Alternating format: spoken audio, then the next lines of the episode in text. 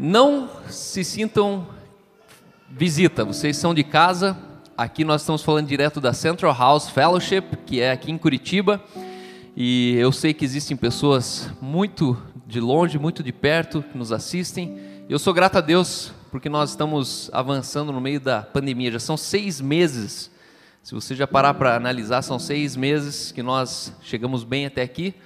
Obrigado pela generosidade de vocês que passaram a maquininha algum, né, não se sinta constrangido se a maquininha chegou na tua mão, não é porque ela chegou que você tem que ofertar, tá? Se você não vai ofertar hoje, só passa ela adiante. Às vezes parece um assalto, né? A maquininha chega e fala, meu Deus. E na verdade não. A gente acredita na generosidade, a gente acredita nessa igreja, a gente acredita em tudo que a gente acredita em tudo aquilo que a gente é, tem feito aqui e é maravilhoso. Hoje eu estava lá na casa do Renan e da Tiffany e o Renan falou: Cara, o dia que eu estava no sofá, o Bruno foi fazer o momento de, de oferta. E a palavra dele entrou para mim. E eu fiquei pensando, cara, às vezes a gente está aqui falando e não tem dimensão de quão próximos são pessoas que estão da gente e que estão precisando conexão, estão precisando de uma palavra, estão precisando, na verdade, de ser conectado e é uma honra poder contar com vocês. Nós estamos falando sobre adoração com graça. E adoração com graça não é uma adoração engraçada. A adoração com graça é uma adoração que não é mais litúrgica, uma adoração que não é mais baseado em um protocolo. Antes da cruz, nós adorávamos a Deus representando pessoas.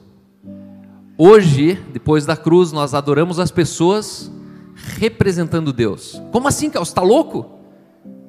Isso é idolatria? Não, não é essa adoração que a religião colocou dentro de você. Adorar significa elogiar, significa servir, adorar, adorar significa ministrar. E a ênfase que nós temos nos aprofundado é sobre os mitos da adoração. E hoje eu trouxe, trouxemos alguns convidados, temos duas rodadas aqui. À minha direita tem o Bruno e a Ana Júlia, à minha esquerda tem minha querida esposa com a Angel. E hoje a gente quer, na verdade, ouvir um pouco sobre adoração fora do palco. Que história é essa? Aí você fala assim, calma, mas você vai levar, vai trazer a banda para falar de adoração? É exatamente isso. A minha ideia é trazer a banda para falar como que eles adoram fora do palco, como que eles adoram sem a guitarra, como que o Bruno adora sem o violão. E hoje eu quero expandir com vocês a mente num valor fundamental sobre adoração. Então, quero começar já aqui abrindo o microfone para o Bruno. Bruno recentemente passou um, um, ano sabático debruçado nisso, nesse assunto, em um, em um dos pontos no globo onde alguém realmente entendeu a adoração. Se existe uma igreja que entendeu a adoração, é a igreja onde ele passou um ano lá na Betel. E com certeza muita coisa mudou nesses meses que ele passou lá. E eu gostaria de perguntar para vocês, lançar essa pergunta: como você adora de segunda a sábado, quando não tem culto, quando não tem louvor, quando não tem banda? Muito bom, obrigado por me convidar. É, mas como você disse, eu passei um tempo lá e antes de ir para lá eu sempre falava, eu não estou indo lá para ser crente, né? Porque eu já sou. E das pessoas, talvez algumas colocavam expectativa, não, o cara vai voltar, o cara, cara, eu estava lá na Beta, eu já era crente, mano, não tem essa história não. Mas é, sobre adoração, eu, eu, lembro que o Bill, o Bill falou, eu também vi um vídeo dele essa semana. Ele falou que adoração, e eu concordo muito com isso. Ele falou que adoração, adoração é você reconhecer o que Deus é. É muito mais do que você, você falou, adorar, elogiar alguma pessoa. Para mim é muito mais. Né, para mim é mais que isso. Porque quando a gente é, olha para Deus e a gente vem para a igreja e a gente tem, cada um tem seus problemas, suas vitórias, suas conquistas. E durante a semana a gente passa por tudo isso, né? E o desafio está em todo dia você reconhecer quem é Deus. E quando eu entendo, quando eu, eu entendo essa verdade dentro de mim, porque ela está dentro de mim e ela não tem como mais escapar.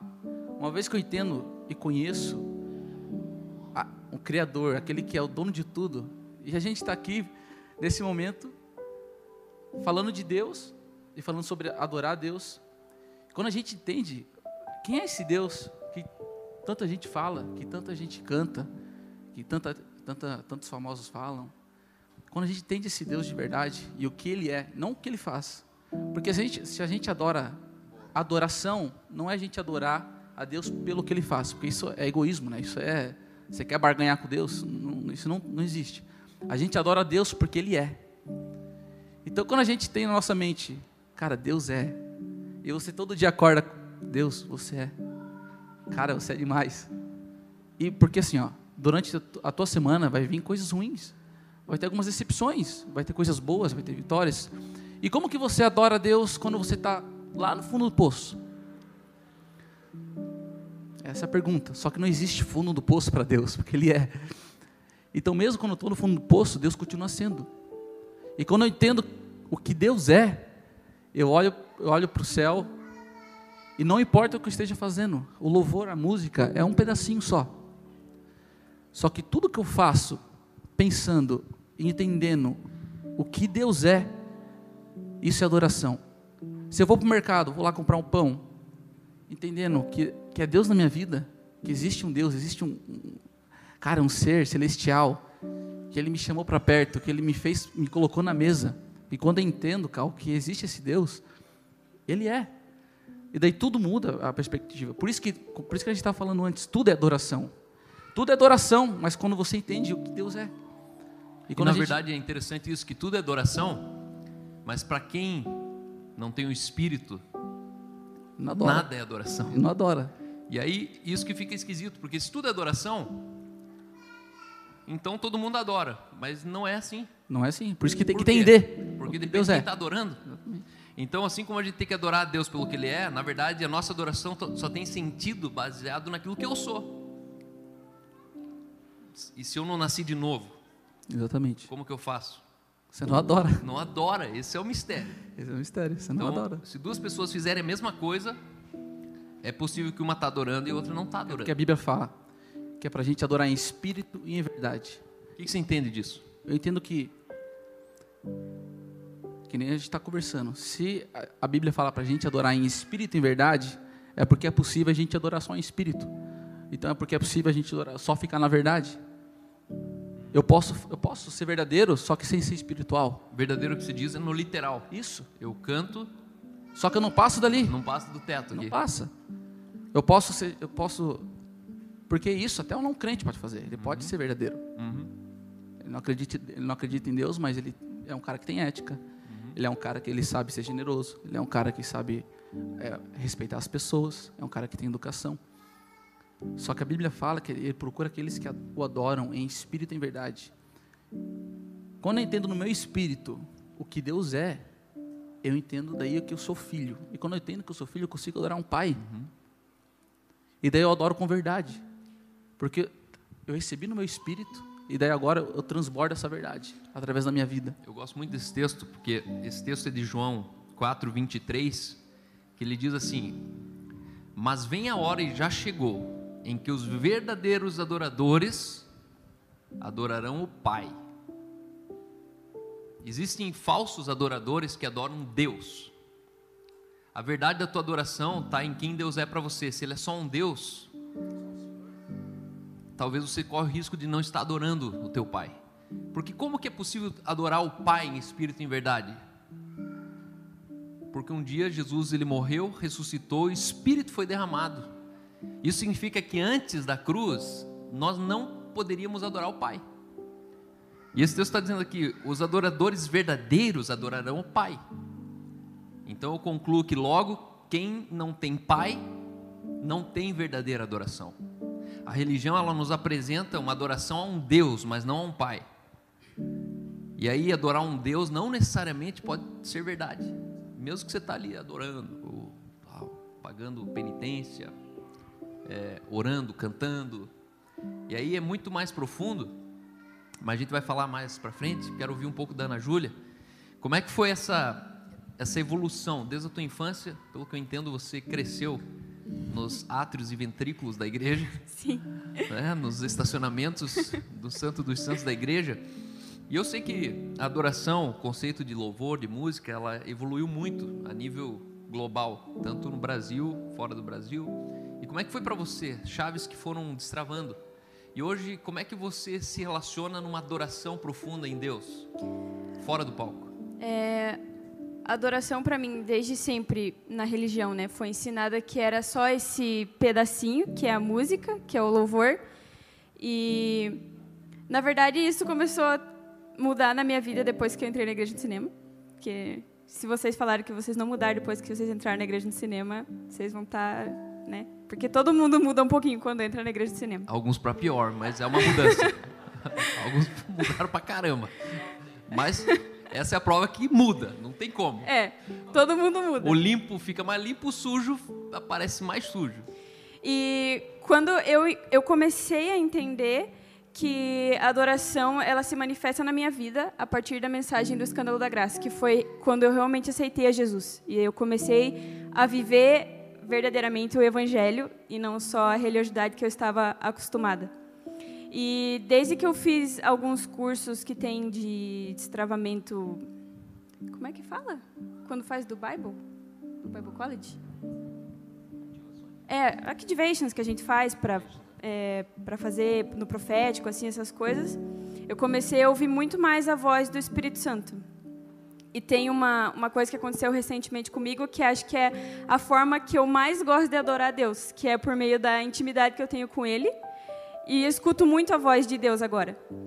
Então, é, alguns meses atrás eu estava em casa e eu queria muito comprar uma jaqueta de veludo, dessas que estão na moda agora, sabe? Só que elas, tipo, são absurdamente caras. Só que eu tenho uma amiga que tem um brechó e tinha uma, e uma jaqueta dessa linda que eu queria lá nesse brechó. Aí, cara, sobrou o dinheiro. Falei, mano, eu vou ir comprar jaqueta agora, né? Aí coloquei, quando eu tirei o dinheiro da mesa, assim, o Espírito Santo falou para mim, não, você não vai gastar esse dinheiro, você vai dar. Eu falei, é, vou dar mesmo. Vou dar para a menina porque eu quero jaqueta, né? tá, mas mesmo assim, eu dirigi até a loja dela, Aí quando eu cheguei lá, eu falei, guria, não vou comprar. Tipo, não sabia. Para quem eu ia dar, não sabia nada. Aí eu falei, não, não vou comprar. Eu achei linda, mas infelizmente não vou ficar com a jaqueta e tal. Aí eu voltei pro carro, entrei no carro, fechei a porta, estava pronta para ir embora. Quando parou um, um rapaz, assim, perto do carro. Ele não estava sujo, ele não me pediu dinheiro, ele não nada, mas o Espírito Santo falou para mim, é esse cara aí. Aí eu abaixei a janela do carro assim e falei, moço, você tem alguma conta para você pagar na sua casa? Aí, aí ele falou para mim assim, tenho. Mas eu achei que, tipo, cara, uma conta de casa é 200, 300 reais, né? Quem mora sozinho sabe. Eu pensei, não tenho esse valor aqui comigo também. Aí eu falei, tá, mas quanto que é? Aí ele falou, é 78 reais. Cara, era o valor certinho do meu bolso, assim, ó. Eu falei, tá aqui, ó, Deus te ama, viu? Aí ele falou, foi Deus que mandou você me dar, né? Porque quando eu vi você entrando no carro, ele falou para mim que você ia me dar esse dinheiro. E essa é a forma que eu mais gosto de adorar a Deus hoje em dia. Isso já aconteceu comigo várias vezes. E é a forma que eu mais vejo, sabe? Tipo, mano, tô adorando, tô obedecendo. Isso para mim é a verdadeira adoração que eu que é a que eu mais gosto, na verdade. Claro, eu adoro cantar, adoro música, que isso também é adoração, mas essa é a que mais, tipo, a mais legal. Angel, para você, como, como se ressignificou a adoração nos últimos meses na tua vida? Bom, para mim, eu acho que igual assim como a Ana Júlia, a gente em alguma fase da nossa vida a gente achava que a adoração era só você cantar, era só você louvar e adorar através de música ou até através de danças e tal, etc. E um dia eu entendi que Deus ele era o meu pai. Mas foi um dia assim pontual que vira a chave assim para você e você entende que se você reconhece ele como seu pai, a sua vida inteira é uma adoração, porque é um relacionamento. E ter um pai é muito natural, porque você se relaciona com seu pai normal, vocês conversam, você não precisa. Eu lembro quando quando eu cantava é, há muitos anos atrás, numa numas igrejas, e eu me sentia tão assim, ó, nossa, hoje eu estou indo para adorar o Senhor, e quando eu entrar lá eu vou começar a adorar. Mas a minha adoração já tinha começado na hora que eu abri o meu olho eu não sabia. que eu vivia os meus dias na semana. Então eu estava buscando tanto em agradar a um Senhor e esqueci que Ele era um Pai, em adorar em espírito em verdade. Adorar um Pai em espírito em verdade. E isso virou uma chave para mim. E um dos exemplos, até quero contar, compartilhar com vocês, é que adoração para mim também é cura. É você manifestar a sua natureza, a natureza que Deus te deu, através de cura, através dos dons que Deus te dá. E um dos casos que aconteceu comigo uma vez foi é, eu estava no meu trabalho, eu estava conversando, eu estava no horário de, de café e de repente chegou uma amiga minha e começou a compartilhar algumas coisas que ela estava vivendo que eram meio tristes e tal. E eu vi que ela estava meio para baixo, eu pensei, nossa, ela vai vai desabafar aqui. E ela começou a desabafar que a minha vida está uma tristeza, porque isso, porque aquilo. E mas sabe, Angel, ai, é porque sabe, eu passei por isso na minha vida e você não sabe, mas eu fui abusada pelo meu pai, ela falou. E eu olhei assim, eu falei, nossa, dela é, mas por isso que eu sou assim. Por isso que eu sou tímida, eu sou depressiva, por isso que eu sou isso, aquilo. E começou a se botar para baixo. Eu falei, cara, mas você não precisa ser assim. Você não precisa, você pode seguir adiante com uma história de vitória. Dela falou assim: para você é fácil falar, né? Você não sabe o que eu vivi, você não sabe o que eu passei. Eu falei: olha, eu já passei por tudo isso que você passou. Eu já fui abusada quando eu era pequena, eu já fui abusada quando eu era grande, eu já fui abusada por várias vezes. E eu entendi que eu tinha um pai que não era o meu pai da terra, ele era o meu pai do céu, que ele era um bom pai. E ela, na hora, ela regalhou os olhos assim para mim e falou assim: tá, e aí o que, que você fez? Eu falei: cara, você tem que entender que se você tem um pai e ele te ama, a sua vida ela pode ser transformada. Você não é mais uma ex-abusada, você é uma nova criatura. Quando você entende quem você é, você vive com as coisas novas. Falei, essa história de derrota, ela pode ser a sua história de vitória, pode conquistar várias pessoas, pode ganhar o coração de várias pessoas e trazer cura para elas. Daí eu sentei com ela e falei assim, ó, vamos, é, vamos na sua casa um dia desses, a gente faz uma oração, a gente conversa sobre isso e a gente fez lá um sozo, para quem sabe o que é sozo, né? É um momento de cura e tal. E foi muito massa, porque ela entendeu naquela semana que ela era filha, que ela era amada, e as coisas começaram a ecoar. E teve a semana, não lembro se era o mês de março ou maio, que era o maio amarelo, ou março amarelo, um desses dois, que era combate ao abuso infantil. E ela era uma pessoa extremamente introspectiva. E aquele dia, ela abriu o Instagram dela para todo mundo e contou a história dela. E ela falou assim: ó, assim como você é, se você já passou por isso, assim como um dia eu fui curada, você também pode ser. Eu estou deixando meu Instagram aberto para você vir falar comigo. E eu entendi que a minha adoração é eu sentar e eu compartilhar da minha história de vitória, um testemunho, cura, daquilo que Deus fez. Porque Ele é um pai que ama.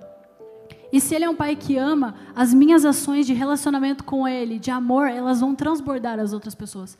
E essas outras pessoas vão ser cheias e vão transbordar para outras pessoas. E isso que para mim é adoração. Adoração em espírito e em verdade. Isso entra muito no que eu falei. A gente não pode basear nossa adoração na nossa circunstância, porque ela estava travada. Ela estava talvez dando passos para trás e, e, sem saber que tinha, existia um futuro para ela, existia um pai. Só que a gente adora um pai que ele, que ele me fez uma nova criatura. E a gente adora um pai porque, pelo que ele é. E daí tudo muda. Aí eu faço tudo, eu dou um bom dia para uma pessoa no mercado, de, de, adorando ao Pai. Eu vou lá comprar leite, eu vou comprar leite adorando ao Pai. Eu vou falar com alguém que depois do culto, adorando ao Pai. Vou comer minha pizza, rapaz. Depois do culto, adorando ao Pai. E tudo isso é adoração.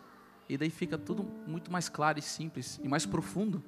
Porque a gente entende que a gente acordar, pô, Deus ele, ele existe, o Espírito Santo está falando comigo a todo momento. Eu só preciso estar sensível, que nem vocês duas tiveram, e mudar a vida de pessoas. Então, isso é maravilhoso. É interessante isso porque Efésios 1, é, 9 diz assim: Deus derramou abundantemente sobre nós, em toda sabedoria e prudência, a riqueza da Sua graça, desvendando-nos o mistério da Sua vontade. Voltou o infrator.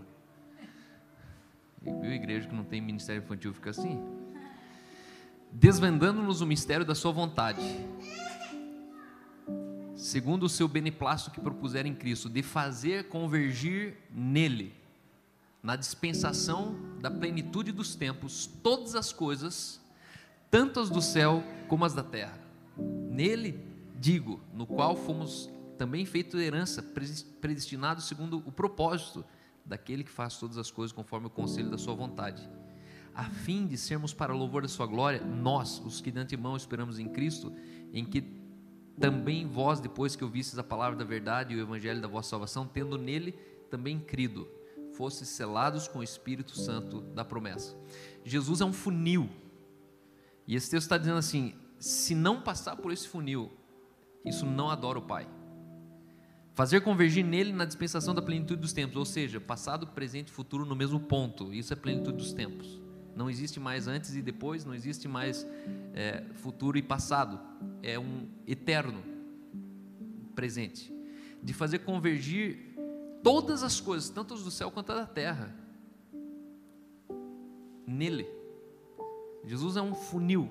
Tudo tem que passar por ele. Tua vida sexual tem que passar por ele.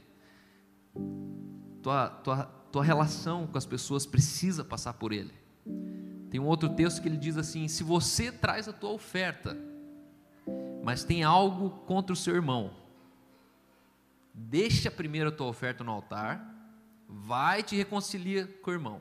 Um dia Deus me deu uma visão da denominação que eu servia, e Deus falou assim: tá vendo essa, esse lixo?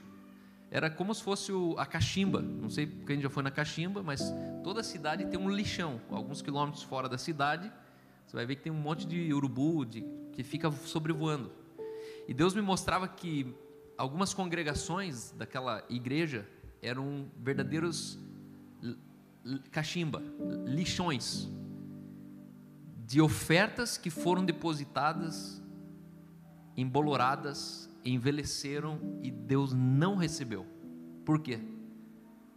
Porque relação está acima da adoração. Não tente adorar um Deus sem antes se relacionar bem com o irmão. Deixa teu altar, tua oferta no altar, volta lá, porque daí, quando você voltar, eu posso pegar. Você consegue imaginar isso? Tipo, passa um, passa um, um, um scanner assim na tua semana. Tem esse irmão que você precisa ir lá? Às vezes a gente invalida um culto, torna esse momento uma obra morta, ou às vezes você não sente a presença como falam, e você não entende por quê.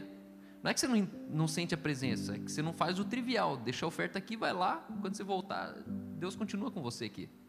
Deus continua se manifestando em você, através de você aqui. Aline, como, como é que é a adoração para você? A adoração para mim fez muito mal, como eu conheci ela. Então eu conheci ela sendo um slogan, um nome de um, de um nosso ministério, tinha adoração no nome. Então era comunhão, adoração, discipulado, evangelismo, serviço.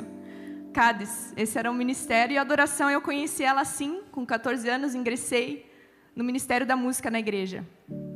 E na verdade ela acabou comigo, foi o que aconteceu. A maneira como eu aprendi adoração, ela não se refletia no que eu queria ver na minha semana. Então eu brinco assim, né? Quando a gente começou a Inc, foi quando a Melanie nasceu. E aí eu pensei assim, ah, eu não vou me envolver com a música, porque se eu me envolver com a música, eu vou precisar que alguém segure a Melanie. E alguém pode estar tá fazendo o que eu faço. Então foi a primeira vez que eu não cantei, foi quando a minha filha nasceu, e eu entendi, você vai adorar de uma forma diferente.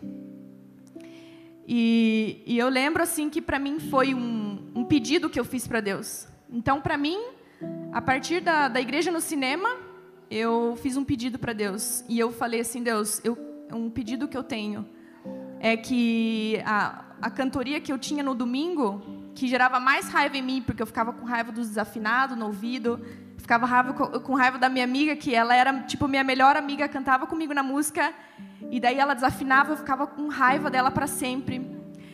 A gente cantava em casa, eu e o Cal com o violão, eu ficava com raiva do Cal com o violão.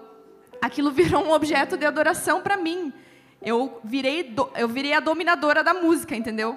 Então só eu era afinada na minha cabeça, tinha as outras pessoas afinadas, né? Mas é, é uma comunidade pequena, então você acaba sendo a centralidade para que as coisas funcionem. Então você quer fazer bem, você quer fazer certo. Mas a adoração estragou, assim, e, e muita coisa dentro de mim. E eu fui percebendo isso com, com Jesus, Jesus falando comigo. E meu pedido foi assim: Jesus, eu quero que essa espontaneidade que eu tinha no palco, eu podia ficar cantando por horas coisas aleatórias, assim, vinha e falava, e sempre tinha a palavra. Mas eu falei assim: eu quero que isso aconteça no meu dia a dia, eu quero que isso aconteça em casa. Porque se alguém cantasse perto de mim em casa, eu já estava brava também. E, e, olha, foi ano passado, no meu ano sabático. Demorou seis anos para isso acontecer.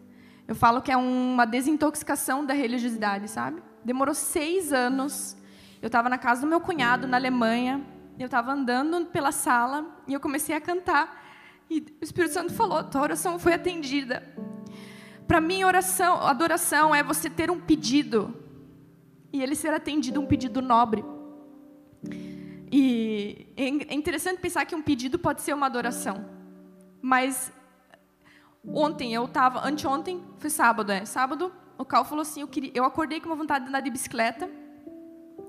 E o Cal falou assim, ai, mas eu quero trocar meus pneus, que só pode ser sábado. Eu fiquei com raiva já, né? Porque você acorda com aquele gás, quero andar de bicicleta pela cidade inteira. Aí você tem que ficar esperando e não volta. E as crianças, ah, ah, ah, então vou dar uma volta na quadra. Dei volta na quadra, furou o pneu de um, o outro não quis mais andar, meu controle caiu no chão. E eu não conseguia mais abrir o portão, porque, né? Aí foi aquela cena boa, assim.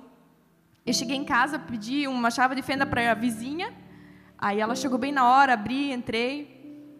E comecei a murmurar. Dentro de mim começou a murmurar. Droga, estragou meu dia, estragou meu dia. Eu queria andar de bicicleta, agora já passou, meio-dia, agora vou ter que comer. As crianças têm que comer, e agora não vou conseguir fazer o que eu queria. E aí o Espírito Santo falou para mim, Aline, o que, que você precisa? Daí eu fiquei pensando, o que, que eu preciso? Eu falei, ah, na verdade, o que eu estou precisando, eu preciso de energia até o, quando o carro chegar, para eu conseguir andar de bicicleta, para conseguir fazer o que eu quero. e para continuar feliz, né? E daí, tipo assim, tão simples assim, né? E daí eu pedi. eu nunca tinha pedido força para Deus. E pedi tantas coisas e daí eu comecei a ver, né? Isso é adoração, né? Você identificar aquilo que você precisa. E o que eu precisava na hora era força. Daí o carro voltou, chegou, a gente fez, a gente foi até o Parque São Lourenço de bicicleta e voltamos. E eu cheguei e falei: "Nossa, funcionou". então, para mim, adoração é receber o que Deus tem. Então, muitas vezes, a gente tem um, um, um jardim inteiro cheio de, de frutos e árvores que Deus fez. Mas a gente quer escolher aquela lá que não tinha nada a ver com o plano. Então, para mim, adoração também é pedir, também é você receber. E não muitas vezes querer escolher, porque às vezes na escolha a gente vai acabar errando, mas quando eu recebo aquilo que, que Deus tem, isso se torna uma adoração, né? Porque aquilo me vai fazer bem e aquilo vai voltar para ele, né? Então a adoração saudável é aquela que que ele vai me, ele, eu vou receber algo dele, e aquilo vai voltar para ele, né? Não vai ficar para mim, né?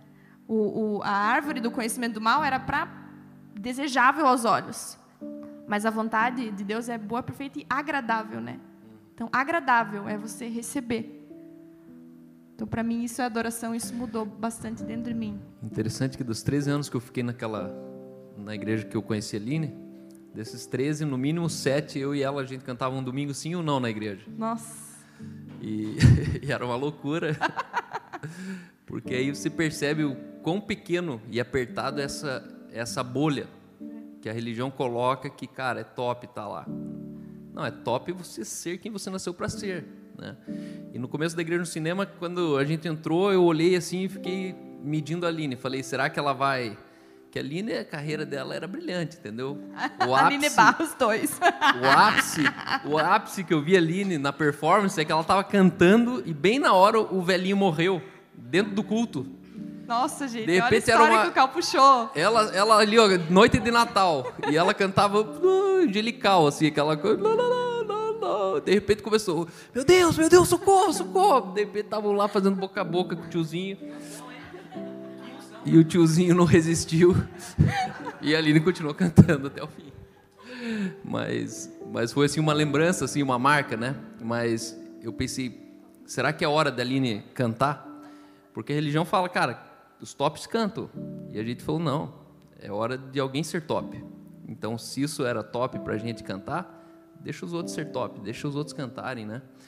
Porque às vezes é um chavão, né? É aquela coisa, aquele quadrinho pentecostal que o, o, o homem é da palavra e a mulher é da adoração, né? Quantos pentecostais que quase divorciaram porque a mulher não aguentava cantar, o homem não sabia pregar e não, o bom é que tem que ser assim, ela na cantoria e ele na palavra, né? E na verdade não, né? Adoração é, é talvez ir até o São Lourenço de bicicleta e ter paciência para para ela ir no ritmo dela, esperar ela. Mas enfim, muito obrigado, uma salva de palmas para eles aqui, pessoal. Aline, obrigado. Vamos para a segunda parte. Quero chamar os nossos próximos convidados. Cestaro, Léo, Rebeca. Eu fico tão feliz que eu sei o nome de todo mundo agora na Igreja do Cinema. ai, ai.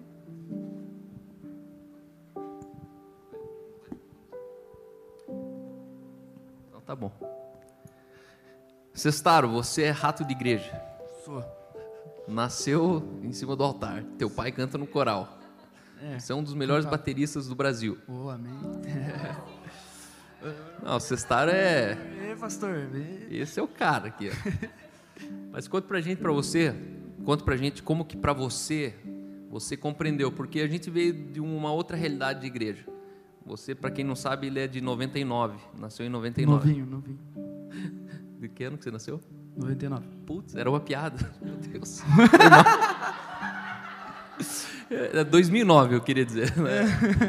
Ele é de 99, mas ele é o baterista mais júnior de, toda, de toda, todas as igrejas. Para quem não sabe, ele é o. Talvez o último que sobrou, que fundou a Inc. é ele. De todos os fundadores da Inc., que estavam um dia numa foto, numa garagem, sobrou o mais novo, o mais inocente. Brincadeira. todo zoando. Mas o, o que eu gosto do Cestar é que ele já entrou, ele cresceu numa igreja saudável. Ele cresceu numa outra realidade de igreja que não tinha nada a ver com, com a realidade que a gente vivia. Ele já nasceu nos dons, ele já viu eh, os milagres sendo parte do culto. Ele já não, não foi o cara que ficou eh, tentando checar se o cara orando em línguas estava endemoniado ou estava cheio dos batismos com o Espírito Santo. Então não tinha essa, essa maldade da religião já no coração dele. Mas eu sei que de uns tempos para cá, muita coisa mudou e quando a gente estava no briefing fazendo ali, todo mundo falou, cara, olha o Cestaro. E de fato o Cestaro ele tem fundamento. E eu queria saber para você como é que foi essa evolução. Sendo só um baterista da igreja, só um baterista. É, mas você, você já, já viveu tanta coisa. Você já foi baterista de uma grande igreja, de uma igreja grande, né? Você já foi baterista do cinema, você já foi baterista da house, você já foi baterista no boteco, você já foi em vários lugares baterista. Mas como é que é a adoração nesse contexto para você? E aí? É, como o Cal falou, eu nasci na igreja, então eu sempre fiz bastante coisa, né? É, eu não, não só tocava bateria, só tocava bateria, mas eu tocava bateria tipo no culto das crianças, no culto dos adolescentes, no culto dos jovens e no culto dos adultos. Então o que eu mais, o que eu mais conseguia fazer, eu fazia. Porque para mim, quanto mais fizesse, melhor era, né? E também toquei em barzinho já. Hoje também tenho tenho o prazer de, de ganhar dinheiro com isso.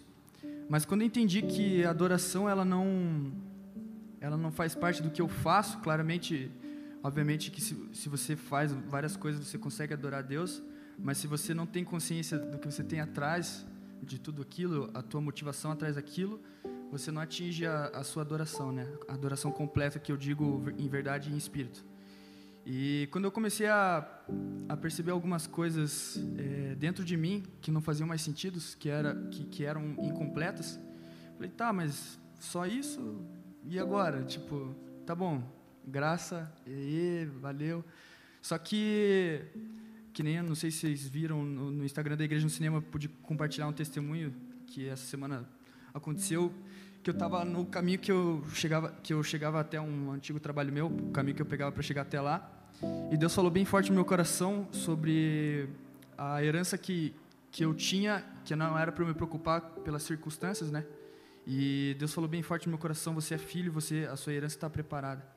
E daí o que, que tem a ver isso com a adoração, né? Adoração daí entra na parte de eu entender que Deus é o meu pai, meu relacionamento com Ele, certo? Então eu tenho um relacionamento com o Pai, eu adoro Ele é, através do meu serviço, mas não um serviço que eu vou servir a um Senhor, entendeu? Eu vou servir o meu Pai, eu vou agradar a Ele, entendeu?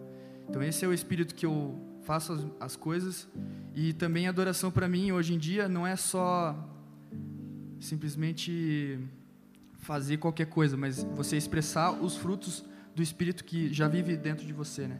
Então, porque você é filho, Deus enviou o Espírito do, de Cristo dentro de você e você começa a exalar esses frutos do Espírito, entendeu? Então, a adoração, ela já é, é, é que nem a gente estava conversando, né? Ah, a gente é criado para adorar, mas não, a gente é criado adoradores. A gente adora, nossa vida a gente a gente vive adorando, entendeu?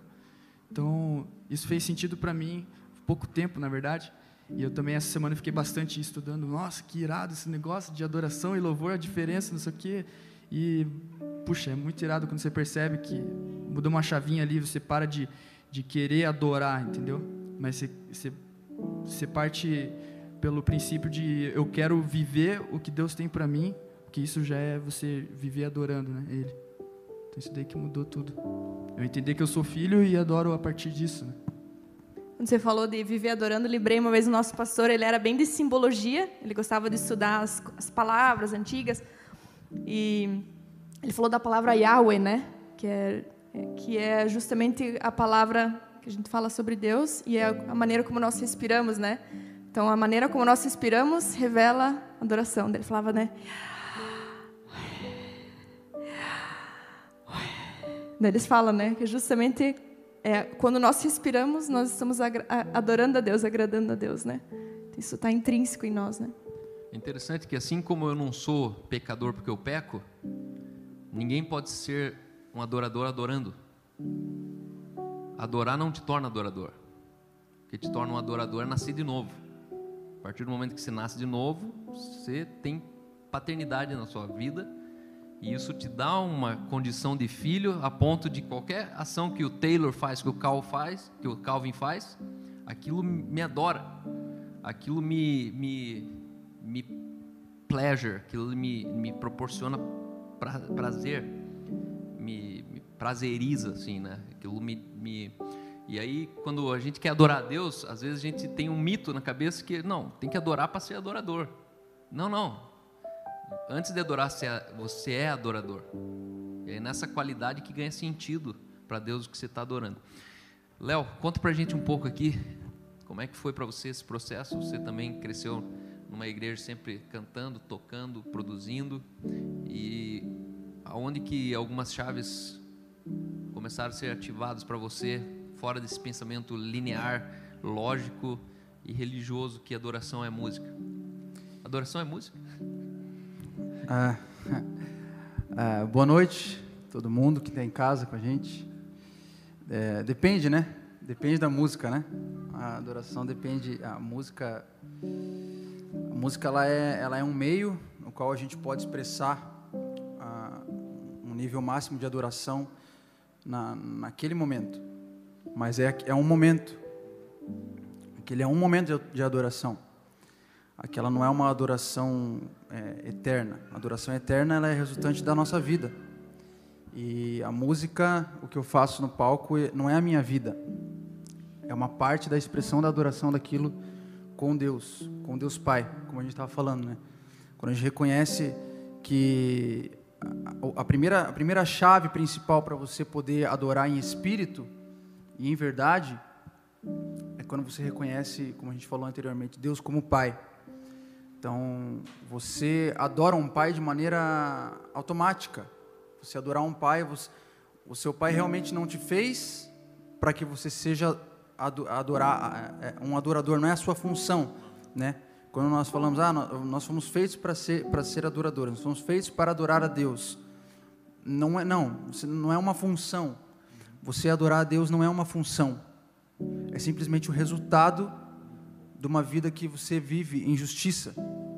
E uma vida de justiça é uma vida que a gente caminha no espírito. Então é impossível a gente não adorar a Deus em espírito, em verdade, sendo que você vive uma vida de justiça. Porque o Pai ele busca aqueles que o adoram em espírito. E se você vive a vida de justiça, você está no espírito. Se você está no espírito, você pensa como espírito, você age como espírito. Naturalmente, você vai agir de maneira adoradora ao Deus Pai. A justiça aqui é mais pro lado da, da redenção do que pro lado da retidão, né? Sim. Não é uma questão de ser justo no sentido do jovem rico. Isso, não é, não, não, não, não é, é o- no sentido o do correto, da né? rede- redenção, é Isso. redimido o que a Isso. gente vive. É, não, é no, não é no politicamente correto, né? É, o justo é mesmo, a gente estava conversando um pouco antes, é mesmo você sendo injustiçado, né? O, o, o filho do Deus Pai, ele se torna justo a partir do momento que também ele é injustiçado, mas ele pode absorver essa injustiça e transformar isso em justiça. Muito bom. Então, isso é uma vida de justiça. E várias vezes eu também tenho momentos que foram marcantes na minha vida que eu que foi momentos onde eu girei uma chave na minha cabeça e via e aquele momento se tornou adoração adoração full assim, completa com Deus, Pai, quando eu pude servir outra pessoa através do espírito que me guiou a servir essa pessoa.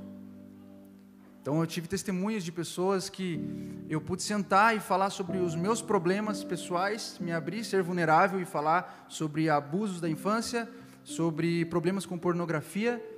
E naquele momento aquela pessoa ela se quebrantou, eu acessei algo que ninguém acessou nela. E naquele momento eu na hora senti como se Deus estivesse me olhando de um sorriso de orelha a orelha e falando: "É isso. Essa é a adoração." Você isso, continua, continua sendo isso. E para mim foi muito marcante quando o dia que eu descobri que eu ia ser pai, que, eu, que a Pamela está grávida. E, e o dia que eu escutei o coraçãozinho pela primeira vez do bebê, e, a- e ela mesma falou: Olha, amor, que legal, é, esse som, ele já está adorando a Deus com esse som. E, mas não é o som, o sentido daquilo ali não é o som do coração dele. Mas é que eu tô, eu tô adorando a Deus, continuando algo que Ele falou para a gente continuar, povoar a terra, fazer, fazer mais pessoas para essa terra, para que sirvam outras pessoas. E a minha intenção com meu filho não é meu, é dele. E a intenção desse filho é servir outras pessoas. A intenção desse meu filho é continuar tocando as outras pessoas, é ele ser vulnerável um dia como eu fui com outras pessoas e assim sucessivamente a gente continuar tendo uma vida de adoração. Só complementando isso daí, às vezes servir as pessoas é uma palavra servir, né? Tipo, tal. Mas desde serviço, acho que até amor, né? Quando você pega no dicionário é, português mesmo, tá lá a, a- a palavra adorar, né? Daí você fala assim, ah, mas eu adoro os outros. Daí vem a igreja e fala assim, você não pode adorar os outros. velho." Só que lá no significado tá lá, tipo, amor profundo. Amar Isso. incondicionalmente, entendeu? Então, essa palavra pode ser para isso também, né? Sim. Se alguém acha que a gente tá falando, ah, amor, é, adorar o outro, né? Adorar o Mas outro. é, pode ser através do amor, né? E, e eu, eu Por isso que Deus adora a gente, pessoal. E é por isso que eu adoro os meus amigos. E uma das coisas que eu anotei que ao adorar algo eu me torno como aquilo que ele é. Então eu adoro o Cal. Mano, eu adoro a família dele. Eu adoro a Aline, eu adoro a Rebeca. E consequentemente a gente vai ficar parecido. Porque eu, eu adoro eles, eu adoro, adoro ir na casa deles, adoro tomar vinho com o Cal, eu adoro comer uma pizza com o Bruno, eu adoro estar num, num- num evento musical com o Cestário e a Rebeca, eu, eu adoro essas coisas. Eu, eu amo fazer isso, de todo o meu coração. E, consequentemente, eu me, eu me torno parte disso. Eu, eu sou um resultado do- das minhas, da- da- da- das minhas, dos meus ciclos de relacionamentos. E algumas, algumas coisas que eu coloquei como pontos assim que me chamaram muita atenção também em relação à, à adoração à caridade, né? A gente fala da, do, do- da adoração em espírito, a adoração em verdade, mas que pode ser também não sem espírito, ela pode ser simplesmente em verdade. Uma caridade ela pode ser muito verdadeira. Você entregar uma cesta básica, você cuidar de um órfão, você ir lá e tratar uma viúva, isso pode ser verdadeiro. Muitas pessoas fazem isso. Muitas ações, e eu peguei como exemplo o que me chamou a atenção na mulher samaritana, em João 4, do 1 ao 9. É, Jesus ele encontra a mulher samaritana e, e pergunta, e ela, e, e ela pede da água para ele, e ele fala: Não, essa água, se você tomar, você vai continuar tendo sede, mas eu, eu posso te saciar com uma outra água que você nunca mais vai ter sede. E naquele momento, Jesus é, ele estava ensinando a gente a adorar em espírito e em verdade. Quando a gente adora em espírito e em verdade, adoração em espírito e em verdade, ela, é, ela, ela torna uma ação, é, uma ação um resultado eterno. Então, para aquela mulher, o resultado daquela água que ele estava oferecendo para ela era eterno. Ele falou assim: ó, se você beber dessa água aí, você vai ter sede de novo. Só que eu tenho uma água para te dar que você nunca mais vai ter sede. Você nunca mais vai ter sede dessa água. E naquele momento foi um nível de serviço de adoração espiritual e verdadeira, onde Jesus, ele, em uma ação, ele resultou em algo que foi eterno para ela. Por isso que eu, foi muito marcante para mim no dia que eu eu tive com, com, algumas, algumas pessoas que eu pude me abrir, ser vulnerável, servir elas com isso. E aquilo se tornou uma mudança eterna na vida delas. Eu podia simplesmente bater no ombro do cara e falar assim: é, cara, é complicado, né? Vamos orar aqui, é tenso, né? E ficar ali. E beleza, é, na hora ali o cara sentiu um abraço e ponto, e final. É como no dia, no dia de luto. Não, não justificou nada. Não justificou nada. Eu fico vendo Paulo. Paulo, Paulo nunca subiu num palco. Paulo, para mim, é um dos maiores exemplos de serviço Paulo foi um cara que ele, ele, ele deu a vida, ele não tinha medo, não tinha pandemia para ele, não tinha cadeia para ele, não tinha buraco, não tinha chicote, não tinha.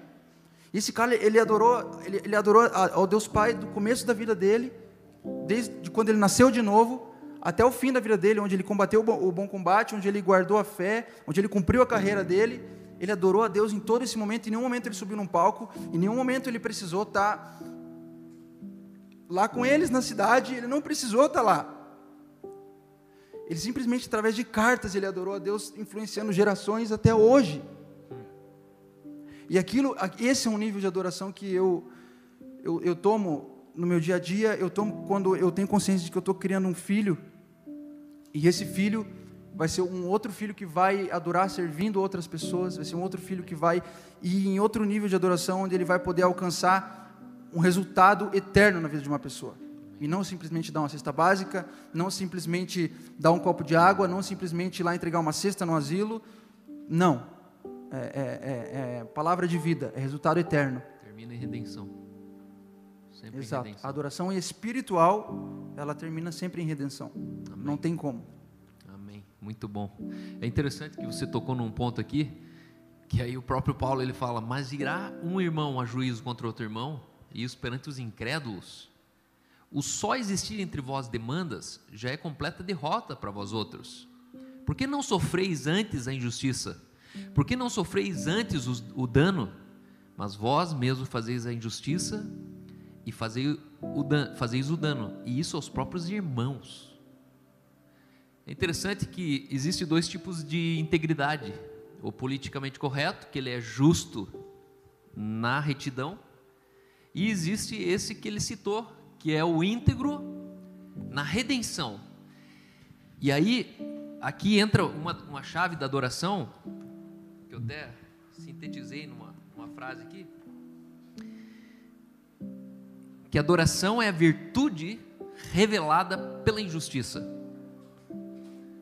A adoração é a virtude que se revela na injustiça. Quando você tinha todos os direitos e você sofre o dano. Isso é adoração. Quando te usurpam e você sofre todo o dano. Quando te caluniam e você sofre o dano. Mas você tinha, você tinha força para destruir, você tinha força para revidar, você tinha força para falar: não, vou me posicionar. Só que isso é adoração. Adoração é o ato de, se te der, pedirem a túnica, dê também a capa. Se te der um lado, bate, dá uma bufetada, dá outro lado também. Não é a justiça de ser justo, é a justiça de você sofrer injustiça.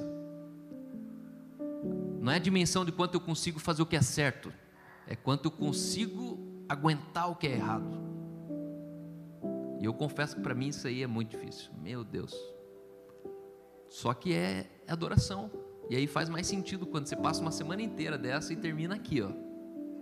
Com o coração falando assim, Deus, é entre eu e você, você conhece, você sabe.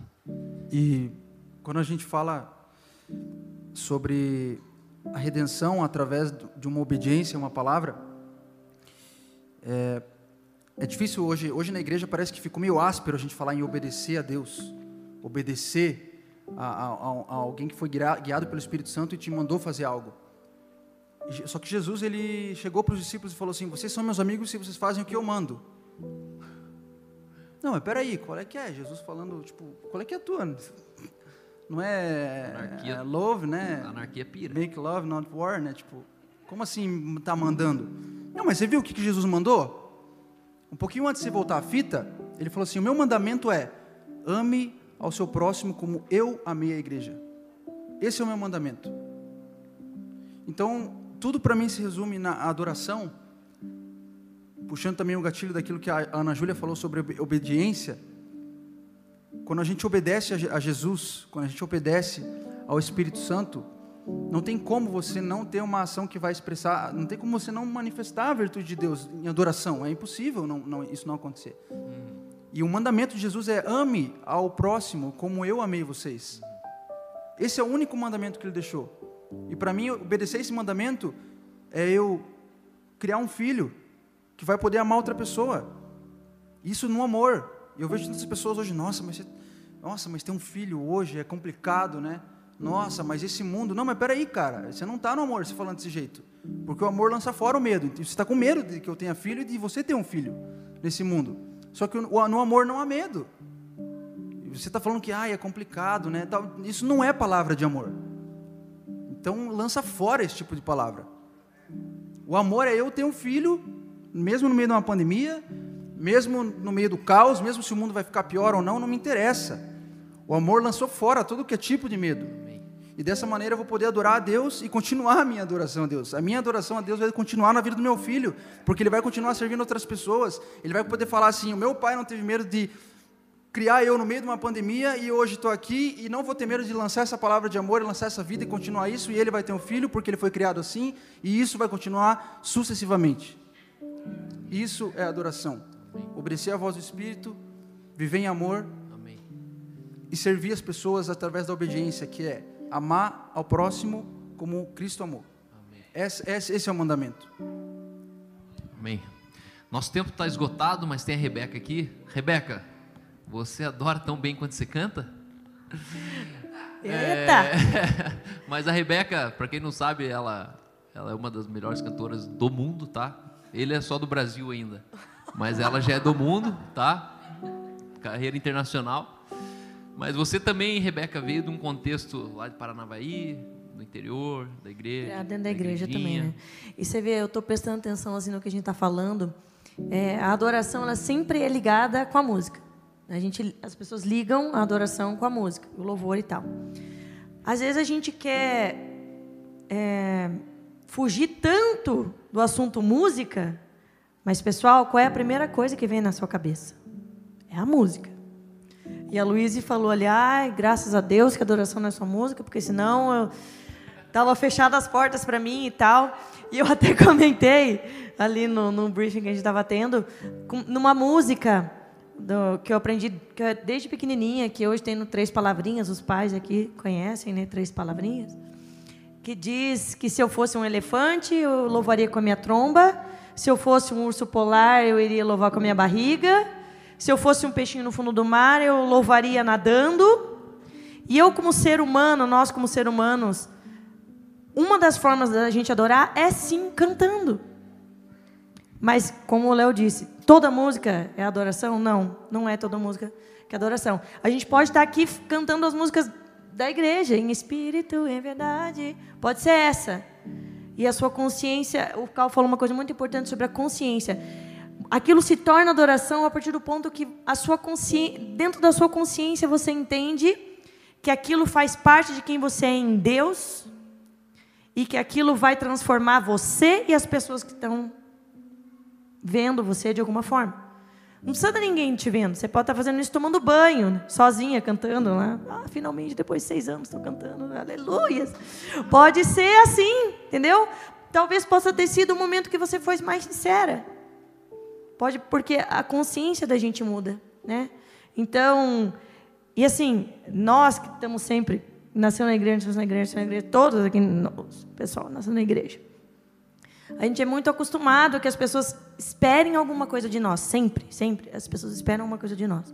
E quando você está fazendo aquilo que a gente faz, que é música, que tem a ver com adoração também, e as pessoas vêm e falam: olha, porque você cantou, tal coisa aconteceu.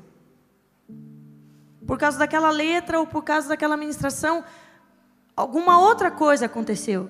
Então você vê que você fazendo isso, você também é a expressão de Deus. Você também está fazendo o que você tem que fazer, que é uma forma de adorar a Deus. Então, para mim, que nasci dentro da igreja e que canto bastante, a melhor cantora do mundo. Né? Cercada dos, do melhor produtor do mundo, do melhor baterista do mundo, então do Brasil. Então, isso é uma forma, é uma expressão pura também, porque Deus fez a gente assim. Deus fez o Léo para isso. Ele me fez para isso. E, é, e fazer isso com excelência, os músicos aqui entenderão, quem toca, quem está ouvindo. Fazer isso com excelência, tocar e cantar com excelência, é como o Léo diz, é a hora que Deus sorri de orelha a orelha e fala: Isso aí, continua fazendo isso. Mas com essa, com essa virada de consciência, sabendo que eu, eu posso só cantar e aquilo ser palavra soltada ao vento mas eu adoro em espírito e em verdade quando isso é transformador, não momentaneamente, mas aquilo transcende. Aquilo pode trazer salvação para uma pessoa, para uma casa, pode transformar uma vida. Então a adoração também é música. Não tem problema que você é desafinado. O Cal falou. Ah, o pessoal sempre os crentes falam, olha, não tem problema, você pode cantar desafinado. Deus Deus tem um filtro tal. Dele, eu me lembro que ele falou assim: Eu odeio quando falam isso, porque Deus tem um filtro, mas eu não tenho. Eu estou do lado ali do sujeito, ouvindo ele desafinado. Não tem problema, ele falou isso com amor, tá bom? Então, a música também é uma forma de expressão e adoração. E se você é músico, faça isso da melhor maneira que você possa fazer. Mesmo que você não ganhe um real para isso. A gente não ganha nem um real para isso. E se a gente fizesse menos com excelência, porque a gente não ganha, tipo, se eu chegasse para o e falasse, agora você vai ganhar 5 mil para fazer isso por mês. Daí agora ele começa a caprichar. Então não tem sentido nenhum. Façam com excelência. Isso é parte de quem vocês são. Estou falando para os músicos. Adorem em espírito e em verdade. Girem essa chave de consciência e façam isso valer a pena, porque Deus deu isso na mão de vocês. Interessante que eles todos aqui, né? O Cestaro, o Léo e a Rebeca, eles trabalham com isso diariamente, né? Então eu, eu vejo que para você, eu quando eu olho vocês eu vejo assim é, a é, dificuldade de vocês serem uma pessoa crente bipolar é menor. Por quê? Porque quando a gente foi criado na igreja no sentido de domingo a gente fazia um negócio e segunda era totalmente outro, era difícil de transitar. E eu gosto de ver isso em vocês assim, que é muito natural. E eu, eu vejo uma unção nisso, assim, sabe? A naturalidade como vocês trabalham a música que não virou um monstro, nem virou uma sombra, mas é um, uma unção mesmo que vocês carregam. E também falando da música rapidinho, o reino de Deus é alegria, paz e justiça. Então eu acho que por que, que nós conectamos muito com a música? Porque música, para mim, assim, é sinônimo de alegria. Então eu acredito que é uma das formas que o ser humano mais consegue transmitir alegria. É pela música, né? E eu acho que isso faz um que nem diz o nosso amigo, né? Ele falou assim: é, um terço é, é alegria, né? Um terço do reino é alegria. e eu acho que isso está muito presente na música dentro da igreja, né? Uma salva de palmas para eles, pessoal. Obrigado pela participação de vocês. E agora nós queremos continuar adorando ao Senhor. E eu queria fazer umas considerações finais aqui ainda. É, o melhor baterista do Brasil estava aqui porque o melhor do mundo está aí atrás, sentado em algum lugar. Mas ele já vai vir tocar Joel. Júnior. Mas existe um texto de Isaías que diz assim: O Senhor diz, o Eterno, ele diz: Esse povo se aproxima de mim com a boca e me honra com os lábios, mas o seu coração está longe de mim. A adoração que me prestam é feita só de regras, ensinada por homens. A adoração que me prestam não passa de mandamentos ensinados por homens que maquinavelmente eles aprenderam. Aí olha que ele continua dizendo: Por isso, uma vez mais, deixarei atônito esse povo. Por isso, uma vez mais, eu vou deixar eles atônito, com maravilhas e mais maravilhas. A sabedoria dos sábios perecerá. Olha Deus recriminando a sabedoria. Deus ele olha um povo que foi ensinado maquinavelmente a adorá-lo e Deus está mais preocupado onde está a consciência e o coração deles do que propriamente onde estão as palavras deles. E ele fala assim: Eu vou surpreender esse povo com sinais, com maravilhas. E aí a sabedoria dos sábios perecerá, a inteligência dos inteligentes se desvanecerá. Ai daqueles que descem as profundezas, presta atenção nisso, pessoal. Eu sei que está tá competindo aqui a minha atenção. Mas ai daqueles que descem às profundezas para esconder seus planos do Senhor, que agem nas trevas e pensam: quem é que nos vê? Quem ficará sabendo? Vocês viram as coisas pelo avesso, como se fosse possível imaginar que o breiro, que o, que o oleiro é igual ao barro. Vocês viram as coisas de ponta cabeça, pelo avesso, como se fosse possível imaginar que o oleiro é igual o barro. Acaso o objeto formado pode dizer aquele que formou, ele não me fez? Ou o vaso pode dizer ao oleiro, ele não sabe nada? Esse texto foi escrito num tempo onde era impossível nascer de novo. Era num tempo onde o único caminho para adorar a Deus era sendo ensinado maquinavelmente era um tempo onde a adoração a Deus tinha um protocolo. E se não for assim, Deus não recebe. E aí Deus ele começa aqui a colocar um descontentamento, dizendo: Ei, aquilo que vocês fazem no culto, aquilo que vocês pensam, fala mais alto para mim do que aquilo que vocês falam cantando. E por que, que a música aqui é tão forte? Porque a música é a palavra pregada, cantada. A música ela é tão forte porque nós temos o poder com a música de colocar nos teus lábios uma palavra que você não quis dizer. E aqui está a hipocrisia. Onde você canta uma palavra que o Eterno olha o teu coração e fala: Ei, mas o que você sente é outra coisa. Como é que você está cantando isso? E hoje eu, eu creio que Deus ele quer trazer a gente para um, um outro lugar na igreja para um lugar onde cantar aqui é o fruto final de uma vida que o coração com as palavras estão alinhadas, que quando a gente canta que ele cura, que ele redime, que ele salva, é porque eu cheguei já na salvação. Que ele muda a história porque eu testemunhei da história mudada. Eu acho que é tempo de a gente ser uma igreja que a gente não leva as pessoas na presença de Deus, mas nunca esteve lá. É uma igreja que a gente traz as pessoas na presença de Deus onde eu habito, onde eu nunca saí dela. Quando nós falamos de adoração com graça, nós estamos falando que é uma adoração com consciência. Adoração com graça é uma adoração com consciência. Consciência de quê, Cal? A consciência de que a salvação era você sem entender quem era o teu pai. Salvação é uma consciência. Quando você entrega a sua vida a Cristo, a religião fala: você está perdido, você é pecador, volta para a cruz, você está perdido. E eles falam: não, não estou perdido. Inclusive, nada me falta. Eu tenho um bom emprego, eu tenho uma boa família. Só que a salvação não veio para te dar uma circunstância consertada, a salvação veio para te trazer uma consciência perdida. A humanidade está perdida numa consciência e quando ela encontra essa consciência, ela se situa no universo. Ela entende que é o Criador, ela entende o que é a criatura e ela entende que ela é coroa de toda a criação. Ela entende que ela é CEO de todo o globo.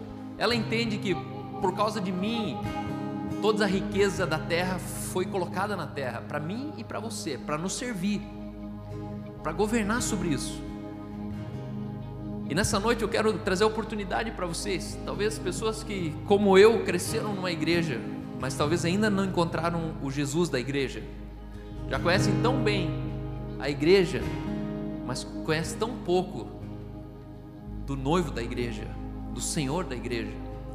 Jesus quer ter um encontro com você. Vocês que nos assistem, quem sabe você tem um filho, um marido, quem sabe você é justamente aquele filho que a mãe a vida inteira fala as coisas e nunca fez sentido para você até agora. Quero dizer, Jesus quer ter um encontro com você. Jesus quer entrar dentro do seu coração fazendo habitação. E quando nós cantarmos, as nossas palavras elas vão ser declarações de uma vida de verdade. Uma vida que entre o que eu falo, daquilo que eu faço, tudo é 100% comprovado. Nós não estamos cantando só por fé, dizendo assim, não, não, é, eu creio que Ele cura porque eu creio, mas ainda não vi cura. Não, a gente viu cura e canta cura. A gente viu salvação, canta salvação. A gente viu milagre canta o milagre. A gente viu amor e canta o amor. A gente viu justiça e canta justiça. A gente viu visão, Deus ele nos deu uma visão e a gente canta nessa visão, a gente declara sobre essa visão. Então, se por um instante você puder fechar os seus olhos comigo, e todos juntos aqui, juntos como uma família, nós queremos ser testemunhas de declarações que talvez vão mudar toda a eternidade. A consciência ela libera propósito. Tudo que você põe em sua consciência ganha sentido, assim como tudo aquilo que você perde a sua consciência perde o sentido. Jesus ele sempre agiu na consciência. Quando um jovem rico chegou e falou: Bom mestre, o que eu faço para ser salvo? Jesus olhou uma consciência e falou: Opa, quem que é bom?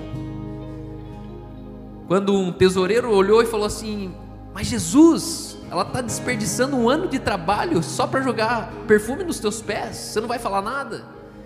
E Jesus vai lá e responde e defende uma consciência. Quando uma viúva muito pobre, num momento como o que a gente fez hoje, enquanto pessoas davam grandes quantias daquilo que sobrava, Jesus encontrou naquela circunstância uma viúva que deu de todo o seu sustento, que foi generosa dentro daquilo que ela não tinha. Porque Jesus, ele sempre está atencioso com a sua consciência, a sua intenção.